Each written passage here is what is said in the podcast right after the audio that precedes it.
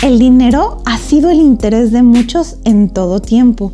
El dinero se ha convertido incluso en un tipo de Dios en el corazón de muchos. Las riquezas es algo que muchos desean tener y para ello vemos que pueden hacer todo para conseguirlo. Recordarás un versículo en la Biblia donde nos habla que raíz de todos los males es el amor al dinero.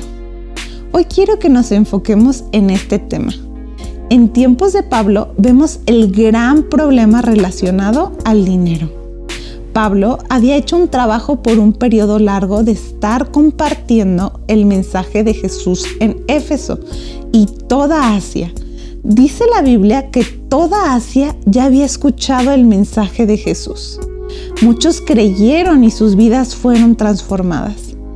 Quiero hablarte del contexto histórico de esa ciudad, Éfeso.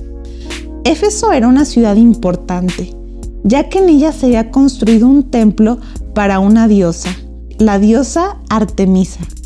Este templo era considerado una de las maravillas del mundo en esa época, por lo cual la ciudad tenía muchas visitas de personas de distintas regiones que venían para adorarla. Dentro de esta historia tenemos a Demetrio, un empresario dedicado a la plata. Uno de sus productos estrella era vender templos de la diosa Artemisa en réplica, hechos de plata. Él se da cuenta de la situación en la ciudad y el riesgo que corre su negocio al ya no vender su producto.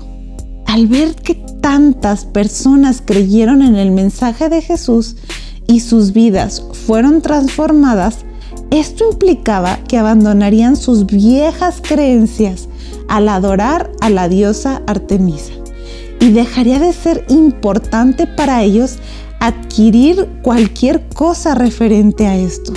Sus costumbres y tradiciones cambiarían y esto haría que su negocio fuera gravemente afectado.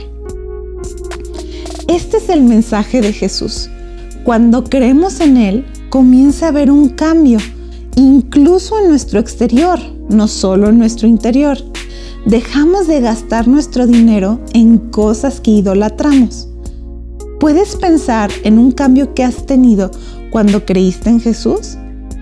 Quizás usabas tus recursos para gastarlo en actividades que eran meramente ocio o usabas tu dinero en algún vicio que consumías, o todo lo que comprabas era para satisfacer una vanidad propia. Lo que Jesús hace cuando lo dejamos intervenir en nuestro corazón es transformación.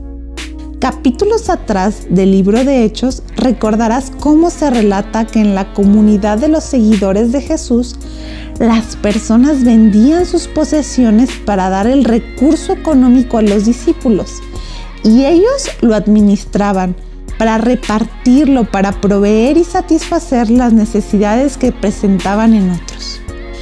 Pienso que un reflejo de que Jesús está en nosotros es poder usar nuestro recurso económico para ayudar al que se encuentra en necesidad. ¿Puedes pensar el día de hoy en alguien que está pasando en un momento crítico de necesidad? ¿Qué te parece si el día de hoy ponemos en acción la palabra de Dios y actuamos proveyendo esa necesidad de esa persona que pensamos.